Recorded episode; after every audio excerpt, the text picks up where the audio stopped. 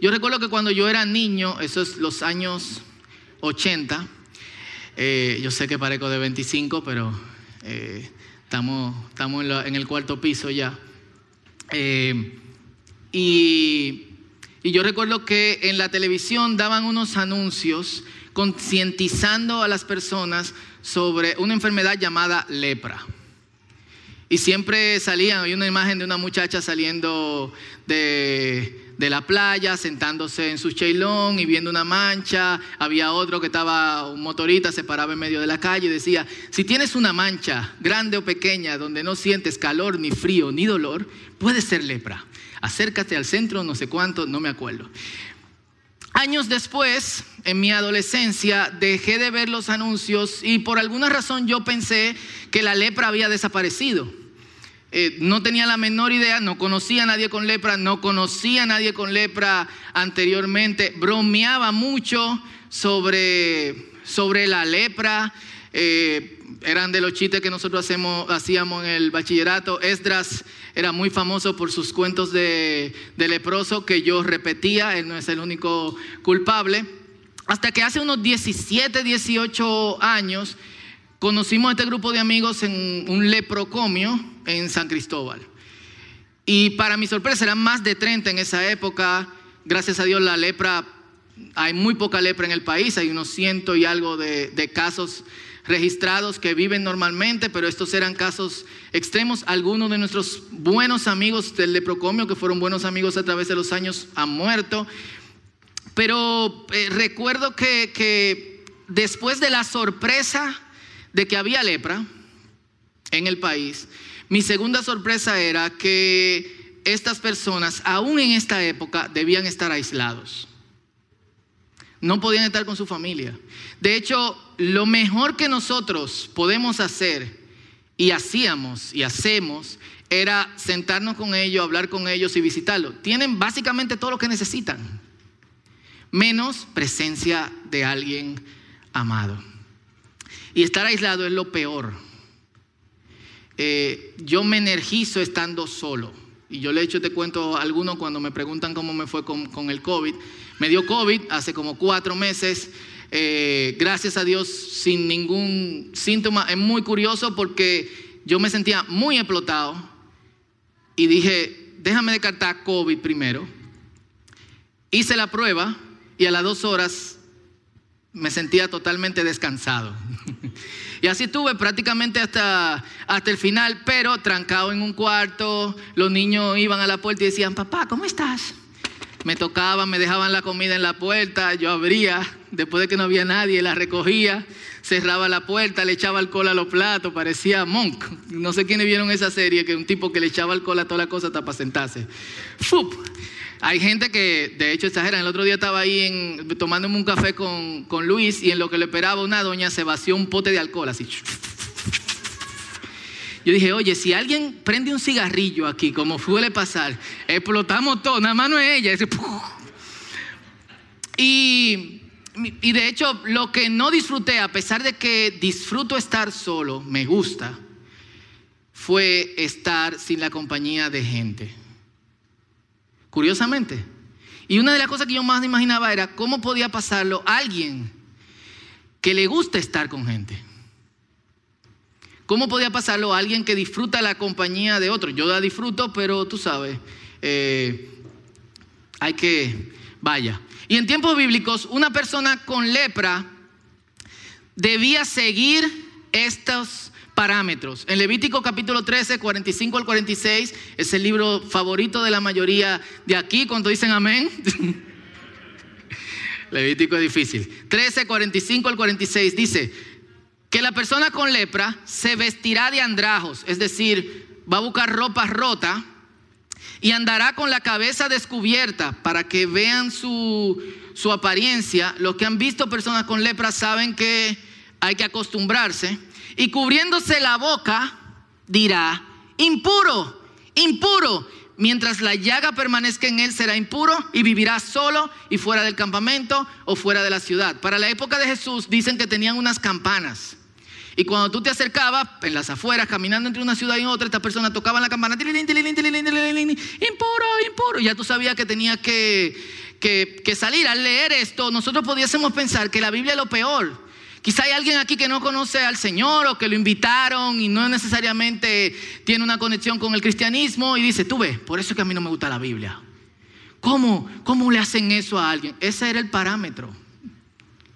En tiempos antiguos y casi presentes, para una enfermedad que se le encontró la cura hace 30 o 40 años. Más que cura, se encontró cómo mantenerla, cómo, cómo meterla en la, en la jaula. Y tanto la Biblia como otros documentos señalan que lo mejor era aislarlos porque es y era una enfermedad altamente contagiosa. De, entrada ya es horrible estar sin contacto con nadie. Imagínense con las pocas personas con las que tú pudiese tener contacto, imagínatelo, tener que decirle, vete. Y, y me gustaría preguntarte, ¿cómo tú te sentirías en esa situación? ¿Cómo tú te sentirías aislado, pero al mismo tiempo teniendo que alejar a quienes probablemente pudiesen tener un contacto contigo. Aparte de cómo se sentirían los, los otros. Supe de un leproso que no soportando la situación y después de años de tortura, aislado y aislando, decidió romper las reglas. Durante años yo me lo imagino porque no se nos dice, pero seguro lo que, lo que pasaba, había luchado con sentimientos encontrados.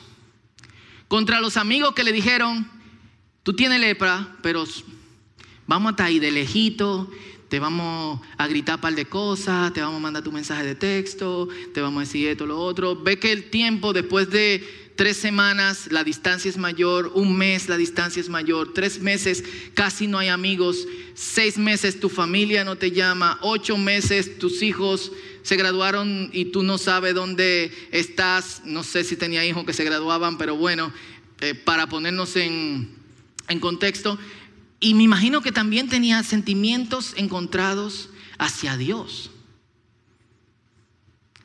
¿Cómo tú te puedes sentir por algo en lo que tú no tienes la culpa? Quizás te descuidaste, quizás te pasaste de la raya con una persona que sabía tenía esa enfermedad, pero ¿cómo, cómo, cómo, cómo se sentiría así? hasta que empezó a escuchar de Jesús. Y todo lo que escuchaba de ese hombre, de Jesús, era evangelio, eran buenas noticias. Y quiero hacer otra pregunta. ¿Qué es lo que escuchas de Jesús?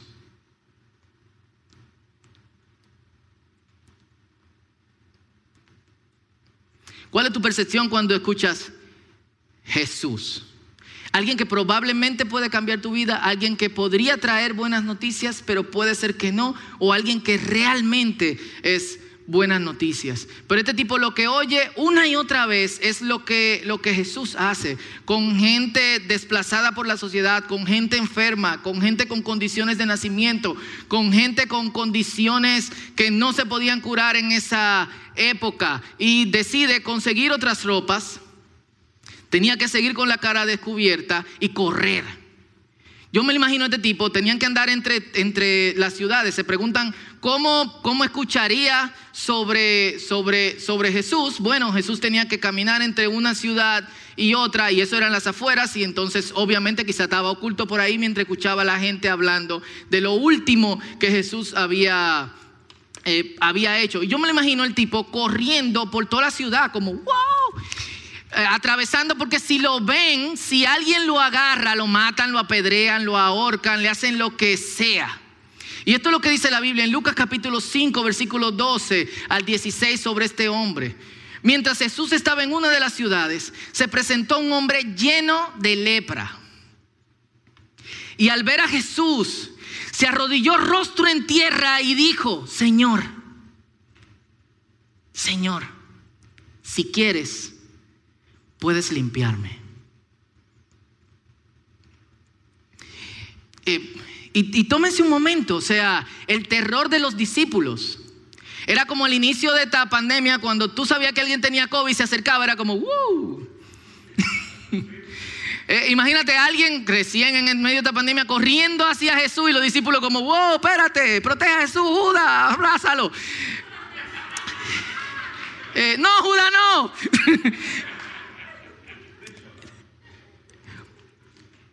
Pero para sorpresa de todos, la reacción de Jesús es contraria a lo que cualquier persona hubiese hecho. Dice que entonces Jesús extendió su mano y lo tocó. Yo, yo me imagino que ese toque duró un par de minutos. Y para esta persona duró toda la vida. Y le dijo, quiero, ¿ya? Has quedado limpio. Y al instante se le quitó la lepra. Jesús se lo ordenó no se lo cuentes a nadie. Oye eso. o sea, solamente su apariencia era contarle a alguien como, loco, ¿y qué estás de aquí? o con su esposa, di que, oye, aquí está fulanito, juegan, se nos va a pegar.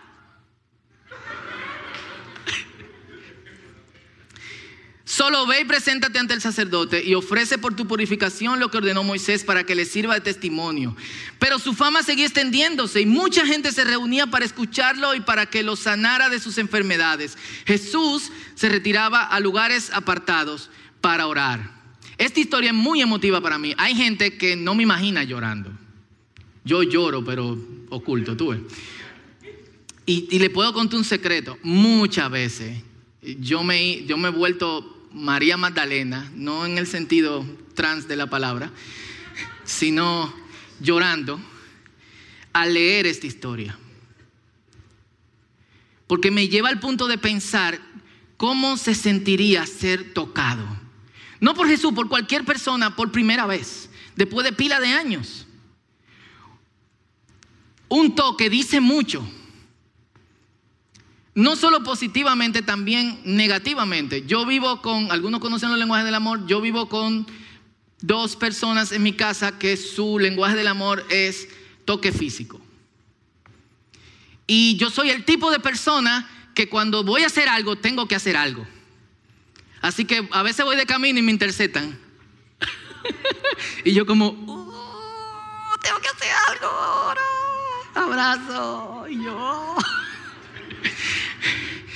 Los que han leído los lenguajes del amor y lo que se lo hemos enseñado en el, en el prematrimonial saben que las personas que su lenguaje del amor es toque físico no pueden ser rechazados. Es como, se acabó el mundo, se acabó el día, pero ya no me pueden interrumpir. Mi lenguaje del amor es haz la cosa ahora porque si no, no la vas a hacer.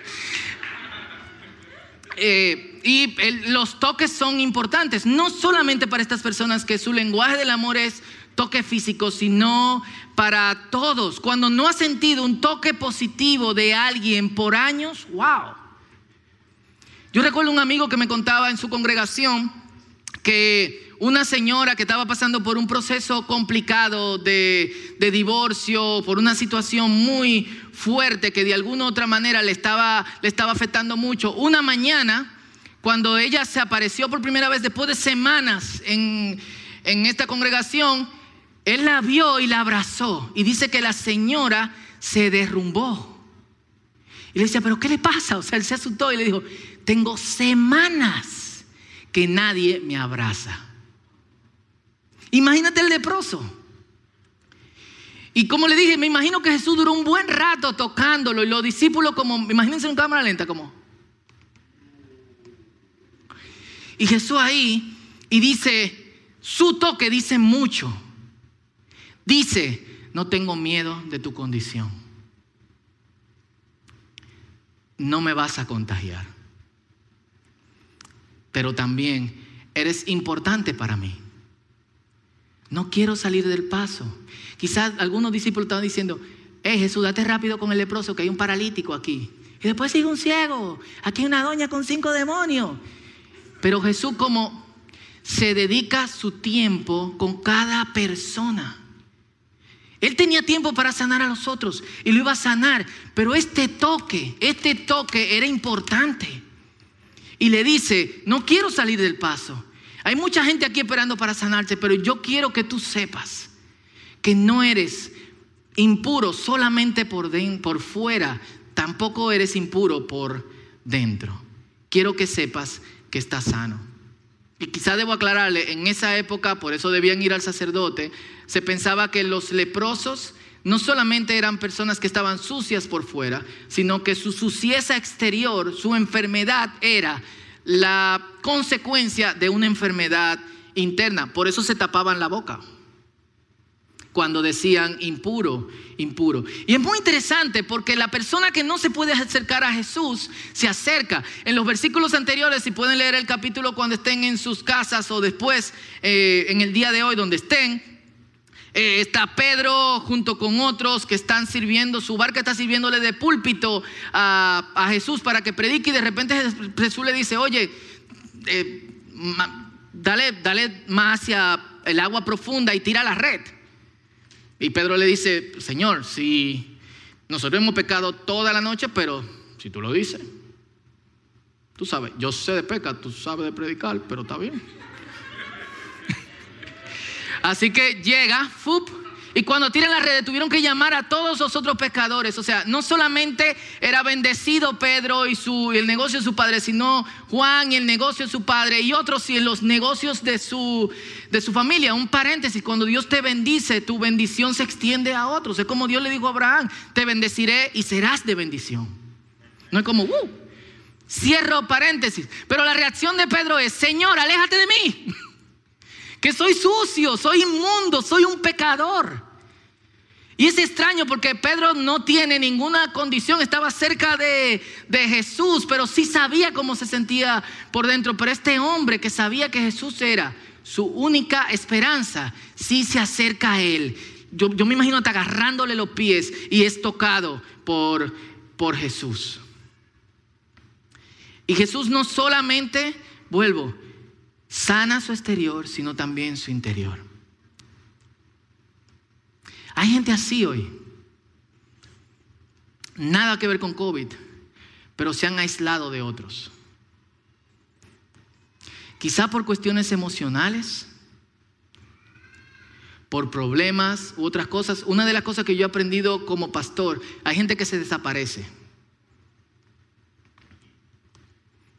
Y no te coge el teléfono, no te responde los mensajes de texto, no te responde por redes sociales, tú lo visitas y tú escuchas, dile que no estoy aquí.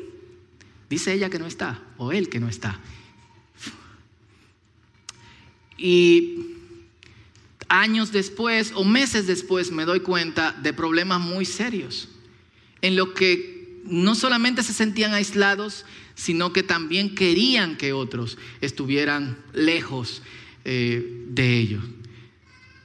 Y no solamente se, eh, se, aíslan, valga la redundancia, sino que deciden aislar a otros porque han pensado, no quieren hacerle daño a alguien o no quieren que alguien le haga daño, que se repita el problema, han sufrido demasiado. Quizás piensan que Dios se olvidó de ellos, no se andan por ahí gritando, impuro, impuro. Y déjame decirte algo, Dios no se ha olvidado de ti. Quizás tú eres esa persona aislada o a punto de aislar. Quizás tú eres quien piensa, por mi condición, está, muy lejos que Dios haga un asunto conmigo. Dios no se ha olvidado de ti, punto. Y creo que el Salmo 121 es un buen recordatorio de esto. El Salmo 121, muchos lo conocen, dice, elevo mis ojos a los montes o a las montañas. ¿De dónde viene mi socorro? ¿De dónde viene mi ayuda? Mi ayuda viene del Señor, creador del cielo y de la tierra. Y escucha esto, el Señor no dejará que resbales. El que te cuida jamás duerme. Oye, qué chulo eso. El que te cuida jamás duerme. El Señor es tu protector el Señor es como tu sombra, siempre está a tu mano derecha. Ni el sol te fatigará de día, ni la luna te agobiará en la noche. El Señor te librará de todo mal. el Señor protege tu vida, el Señor te estará vigilando cuando salgas y cuando regreses, desde ahora y para siempre. Yo me encontré leyendo este salmo esta semana y pensando, ¿cuántas veces? Y tiene, tiene que ver con que nosotros ponemos gran parte del día, a Dios en pausa. Quizás hacemos una oración larga o corta, oramos por el desayuno si se desayunan, nadie ora por el café, solamente la gente ora por los sólidos, no sé por qué eh, pasa eso. Eh, y sale y Dios se pone en pausa. Y porque muchas veces ponemos a Dios en pausa, se nos olvida que Dios está ahí. Solamente cuando nos damos un estrellón es que nos recordamos, oh, o Dios no está ahí o Dios está ahí. Pero la Biblia dice, Dios está ahí. Dios está ahí para ti. Y eso es lo que recordó este leproso. Yo me imagino eh, pensando y meditando en su lucha con Dios y pensando también en este salmo y diciendo, voy a alzar los ojos a los montes. ¿De dónde viene mi socorro? ¿De dónde viene mi ayuda? Viene del Señor. Y si se fijan en el pasaje, el hombre reconoce a Jesús como Señor, se tira en tierra y le rogó, Señor.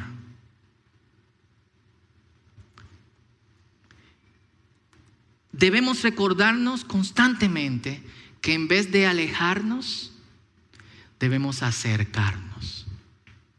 Dios puede bregar con tu impureza y con tu sucieza. No importa lo que tú hayas hecho y no importa cuán sumergido en mierda te encuentras, mierda de tus problemas o la mierda de la vida o situaciones jodonas, el Señor puede meter su mano, sacarte y no le importa, te va a tocar. Y tú le vas a decir, pero Señor, estoy lleno de mierda. Y Él te va a decir, ya, estás limpio. Y no dejen que la palabra mierda interrumpa su conexión con el Señor. La mierda es real, ¿o no? ¿Quiénes han estado sumergidos en mierda? ¿Cuántos dicen amén? Pila de veces. ¿Y qué es lo que uno piensa? El Señor no me quiere, el Señor no está conmigo y eh, el Señor está por ti, oh, estoy lleno. No, el Señor quiere tocarte. El llamado de Dios es que a pesar de que otros pueden considerarnos inmundos, impuro, demasiados calificados y por eso no entramos en su club, poco calificados y por eso no entramos en su club, quizás insuficientes o quizás nosotros mismos nos consideramos así, el Señor puede tocarte y el Señor puede sanarte y el Señor quiere limpiarte. Y lo que el Señor quiere para nosotros, lo que Él quiere que escuches hoy es, acércate a mí. Yo no me he olvidado de ti. En ese toque, nosotros no solamente somos sanados, sino que escuchamos su palabra diciéndonos, tú eres importante para mí. Y me gustaría que te pongas de pie en este momento.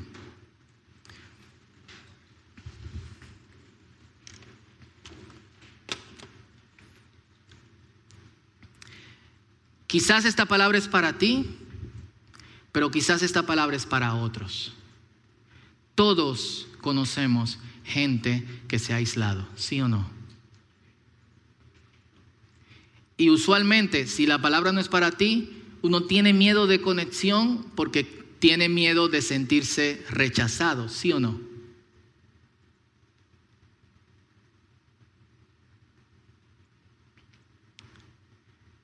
Pero si hay alguien que puede llevarle a Jesús y buenas noticias, si no es tu caso, eres tú hoy aquí.